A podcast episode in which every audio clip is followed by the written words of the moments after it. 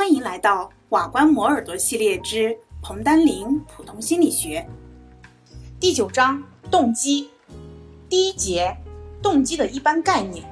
首先，我们先来看动机的含义和它的功能。动机呢，它这一词是来源于拉丁语的，意思就是趋向于。动机是对人的行为的激发、维持和指引，也就是说，使其行为朝向某一目标进行的内部动力。它具有以下几种功能，第一个就是激活功能。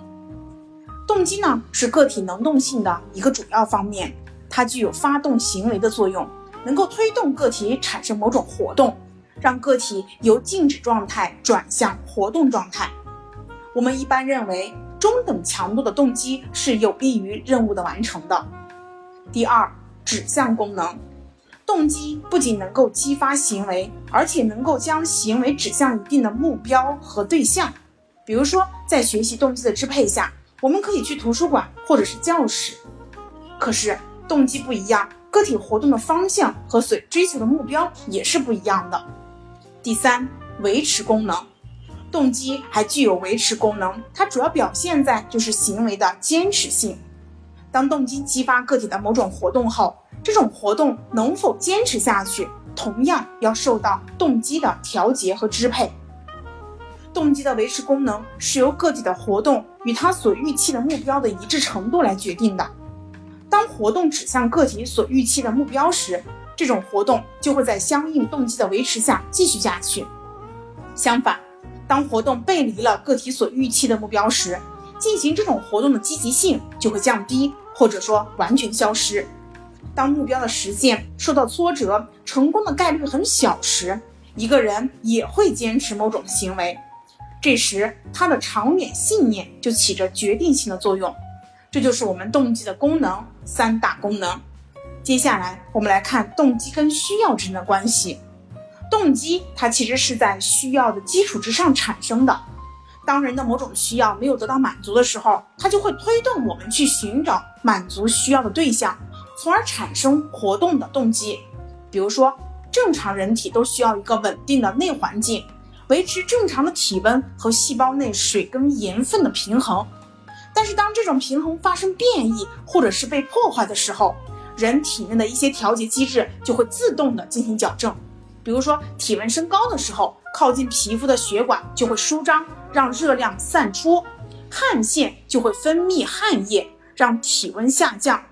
有机体的这种自动化的调节机制，其实也维持着血液当中氧跟二氧化碳的水平，包括血糖浓度、血液的酸碱度等等的。那么在这种情况下，需要就会引起有机体的自动调节机制的活动，但它还不是行动的动机。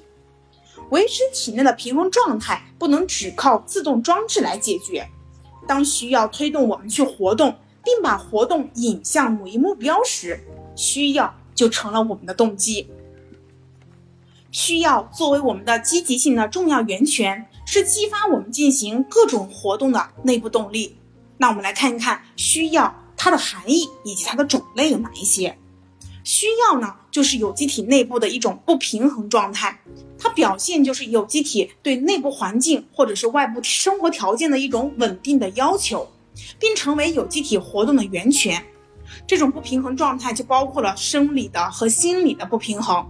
比如说，血液当中水分缺乏了，就会让我们个体产生喝水的需要；血糖成分下降了，就会让我们个体产生饥饿求食的需要。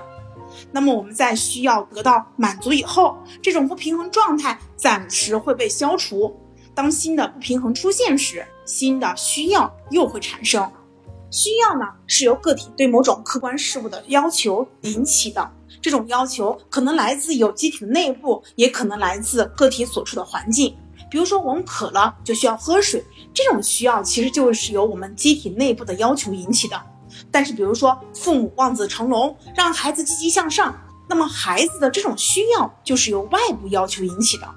当我们感受到这些要求的时候，并产生内在的不平衡状态时，要求就转化为了某一种需要，需要呢，它总是指向能够满足某种需要的客体或者是事件，也就是我们追求某种客体，并让客体当中得到满足。没有客体，没有对象，不指向任何事物的需要，它其实是不存在的。需要呢，就是个体活动的一个基本动力，它是我们个体行为动力的一个重要的源泉。人的各种活动和行为，从饥则食，渴则饮，到从事物质的一些资料的生产，文学艺术作品的创作，科学技术的发明，它其实都是在需要的推动下进行的。以上呢，就是我们了解了需要的含义。那我们来看一看需要的种类有哪一些。人的需要其实是多种多样的，按照起源可以分为自然需要和社会需要，按照指向的对象。它又可以分为物质需要和精神需要。那我们先来看第一种，就是自然需要和社会需要了。自然需要呢，其实就是我们说的生物学的需要，它就是我们饮食、运动、休息、睡眠、排泄、繁殖等等的需要。那么这些需要呢，主要就是由机体内部某一些生理的不平衡状态引起的，对于有机体维持生命、延续后代是有重要的意义的。社会需要呢，就是我们人类的需要，比如说劳动的需要、交往的需要、成就的需要、求知的需要，这些需要就反映了我们人类社会的要求，对于维系人类社会生活、推动社会进步是有重要的作用的。这就是第一类。第二类呢，按照指向的对象，我们又把它分为了物质需要跟精神需要了。物质需要其实说的就是我们向社会的这些物质产品，并呢以占有这些产品而获得满足，这就是物质需要。比如说，我们对于工作和劳动条件的需要，对于日常生活必需品的需要，对于住房和交通条件的需要等等。第二种呢，就是精神需要了。精神需要呢，它指向的就是我们社会的各种精神的产品。比如说，对于文艺作品的需要、欣赏美的需要、阅读的报纸、杂志、观看电视、电影的需要，这些需要呢，是通过占有某一些精神产品而得到满足的。那么，关于需要，心理学界存在不同的理论观点，比如著名的有莫里的需要理论和马斯洛的需要层次理论。我们可以看到，马斯洛的理论呢，它其实是影响最大的。马斯洛他认为人的需要是由以下五个等级构成的。第一个就是生理需要了，它包括了我们对于食物、水分、空气、睡眠、性等等的需要等。那么它们呢，就在我们的所有需要当中是最重要的，也是最有力量的。当我们人落水之后，在为得到空气而拼命挣扎的时候，你就会体会到其他的需要是多么的不重要了。第二个呢，就是安全的需要了。它表现在就是我们要求需要一个稳定、安全、受到保护、有秩序、能够免除恐惧和焦虑的这样一个地方。那么，我们希望得到一份较安定的工作，愿意购买各种保险，这些呢，就都是我们所说的安全的需要。当我们像婴儿一样，他由于无力应付环境当中的这种不安全因素的威胁，那你可以看到。他们的这个安全的需要就显得尤为强烈。第三个就是归属与爱的需要，它表现为呢，就是一个人要求跟其他人建立联系，比如说结交朋友、追求爱情、参加一个团体，并在当中获得某种地位等等，这就是归属与爱的需要。第四个呢，就是尊重的需要，它包括自尊和希望受到别人的尊重。自尊需要的满足，它会使人相信自己的力量和价值，让他们在生活当中变得更有能力、更富有创造性。相反，缺乏自尊就会让我们感到自卑，没有足够的信心去处理面临的问题了。最后一个呢，就是自我实现的需要了，它表现的就是我们追求实现自己的能力或者是潜能，并让它更变得更加完善，在人生道路上。自我实现的形式其实是不一样的。带孩子或开卡车的女人，一个在流水线上工作或做炊事班工作的男人，他们都有机会去完善自己，满足自我实现的需要。这就是五种层次需要了。马斯洛认为呢，这五种需要都是人的最基本的需要，这些需要是天生的，与生俱来的。它们构成了不同的等级或水平，并成为了激励和指引个体行为的一系列的力量。关于低级需要跟高级需要的关系，马斯洛就认为，需要的层次越低，它的力量就越强，潜力越大。随着需要层次的上升，需要的力量相应的减弱。在高级需要出现之前，必须先满足低级需要。只有在低级需要得到满足，或者是部分得到满足以后，高级需要才有可能出现。比如说，当一个人饥肠辘辘的时候，或者担心自己的安全而感到恐惧的时候，他是不会去追求归属于爱的需要的。因此呢，在从动物到人的进化当中，高级需要出现的会晚一些。所有生物都需要食物与水，但是只有人类才有自我实现的需要。在个体发展当中，高级需要也出现的较晚一些。比如说，我们说婴儿他有生理的需要和安全的需要，但是自我实现的需要则要在成人后才会出现。低级需要直接关系到我们个体的生存，因此它也叫做缺失需要。当这种需要得不到满足的时候，将直接危及个体的生命。高级需要呢，它不是维持个体生存所必须的，因此这种需要的满足可以稍作延迟。但是高级需要也不是与人的健康成长毫无关系的，满足这种需要也能够让人健康长寿、精力旺盛。在这个意义上，高级需要也叫生长需要。高级需要比低级需要复杂。因此呢，满足高级需要必须具备较好的外部条件，比如说社会条件、经济条件和政治条件等等的。这就是动机跟需要它们之间的关系了。接下来呢，我们来看一看动机跟目标之间的关系。动机呢，必须要有目标，目标会引导个体行为的方向，并且提供一些原动力。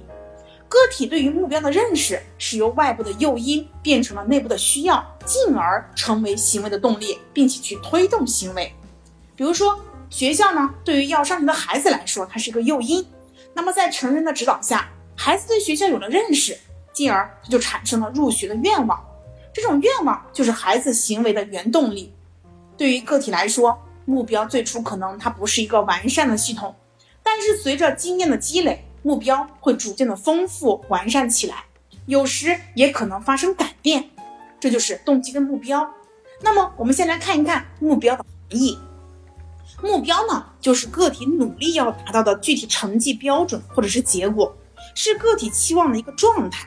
比如说，一个中学生决心啊，他要在期末的语文考试当中获得优异的成绩，这个就是他的这个目标了。那么勒温呢就指出。那些能够满足需要的目标具有正的效价，会促使个体产生趋近行为。个体与目标的心理距离越近，目标的动机力量就越大，它吸引着个体采取行动以达到该目标。二十世纪下半叶，一批学者呢就将目标作为研究对象，提出了以目标概念为核心的动机理论，并使目标成为了当代动机研究的一个热点。那我们接下来看一看。目标的种类，现实生活当中有着各种各样的目标。那么我们从动机作用的角度，我们考虑呢，可以分为以下几种。第一个就是明确的目标跟模糊的目标了。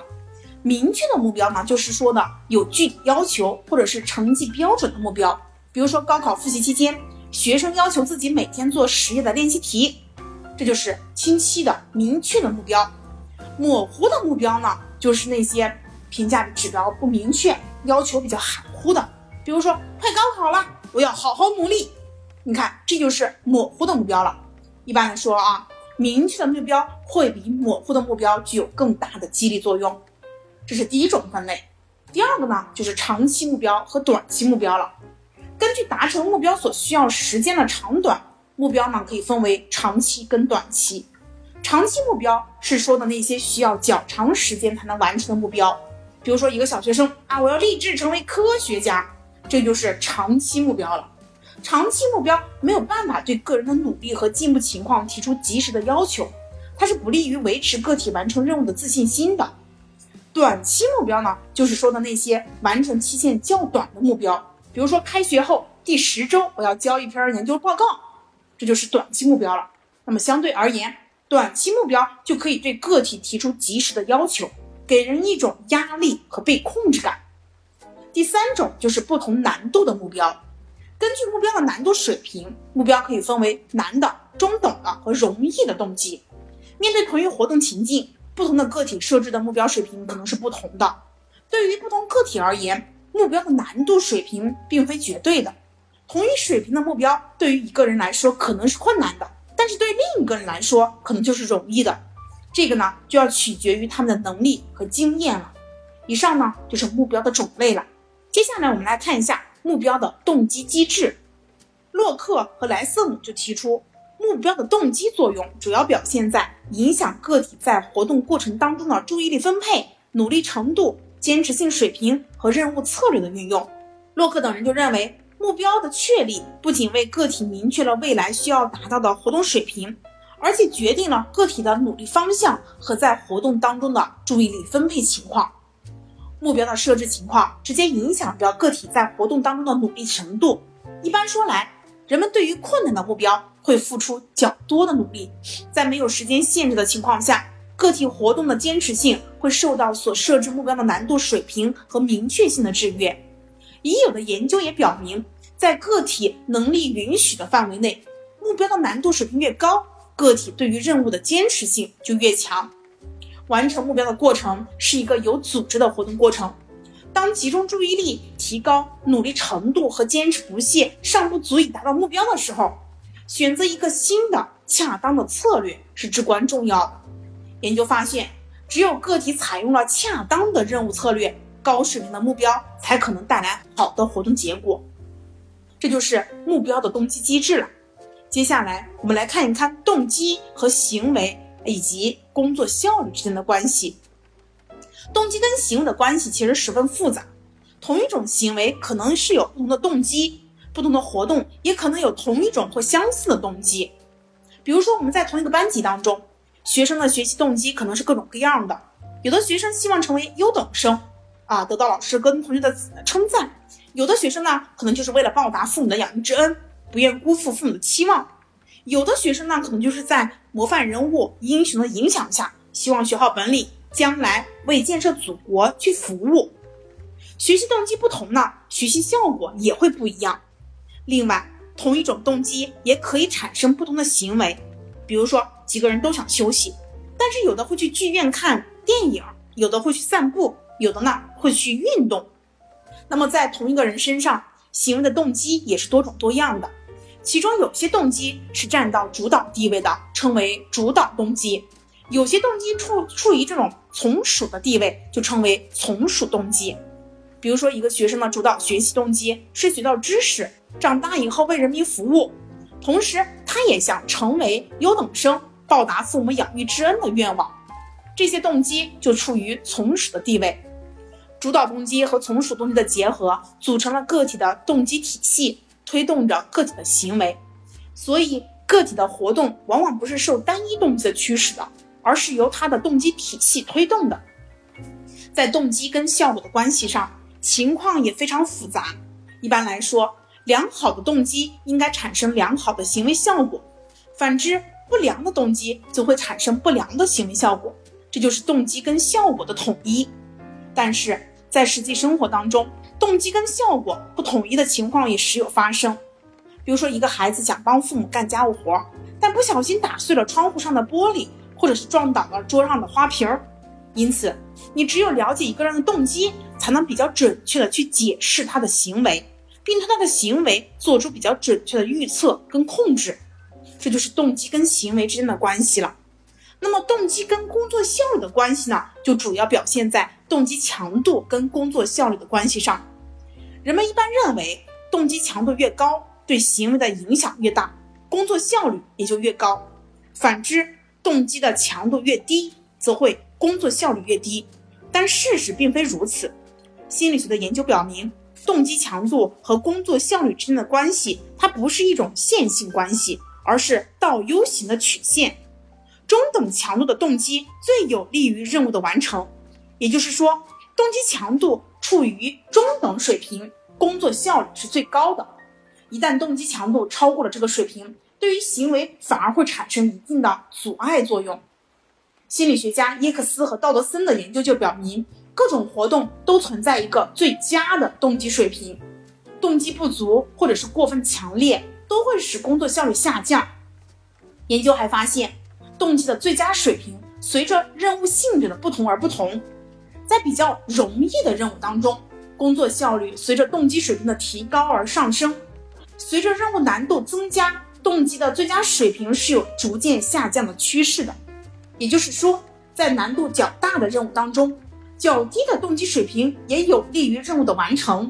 这就是著名的耶克斯道德森定律。这就是我们说的动机跟工作效率之间的关系。最后呢，我们来看一看动机跟价值观之间的关系了。价值观呢，是指我们个体按照客观事物及其自身以及社会的意义或者是重要性进行评价和选择的一系列的原则、信念以及标准。价值观是我们一个人思想意识的核心，对于个人的思想跟行为具有导向跟调节作用。符合价值观标准的事物和行为就被认为是有价值的，否则就被认为是没有价值的。价值观直接影响着个体对各种观念、事物和行为的判断，使得我们个体发现他们对自己的意义，从而我们可以确定自己奋斗的目标，并且去做自己认为有价值的事情。个体把目标的价值看得越高，由目标激发的动机也就越强，在活动当中发挥的力量也就越大。相反，个体认为目标的价值不高，那么由目标激发的动机就会越弱。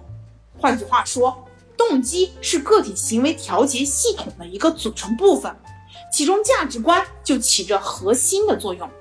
价值观决定着动机的性质、方向和强度。价值观是个体在生活实践当中逐渐形成的，一旦形成，就相当的稳定。个体会自觉或不自觉地时时以自己的价值观来判断事物的意义。由于价值观不同，人对事物的认识就会有很大的差异。价值观也会影响人对于事物的需要，进而影响对于行为的调节。罗克奇呢，就根据工具、目标维度，把价值观分为了工具性的价值观和终极性的价值观。工具性的价值观就是以个体的行为方式为目工具的，比如说有礼貌、负责任、有自制能力等等，进而呢就获取了社会的认可。终极性的价值观就是以个体以一种行为方式谋求许多终极目的，比如说社会许可、自由、平等。实际上，工作性的价值观就是终极性价值观的手段。以上呢就是我们谈到的第一节动机的概念。以及它跟其他的概念之间一系列的关系。恭喜你又听完了一个章节哦，离研究生又近了一步哦。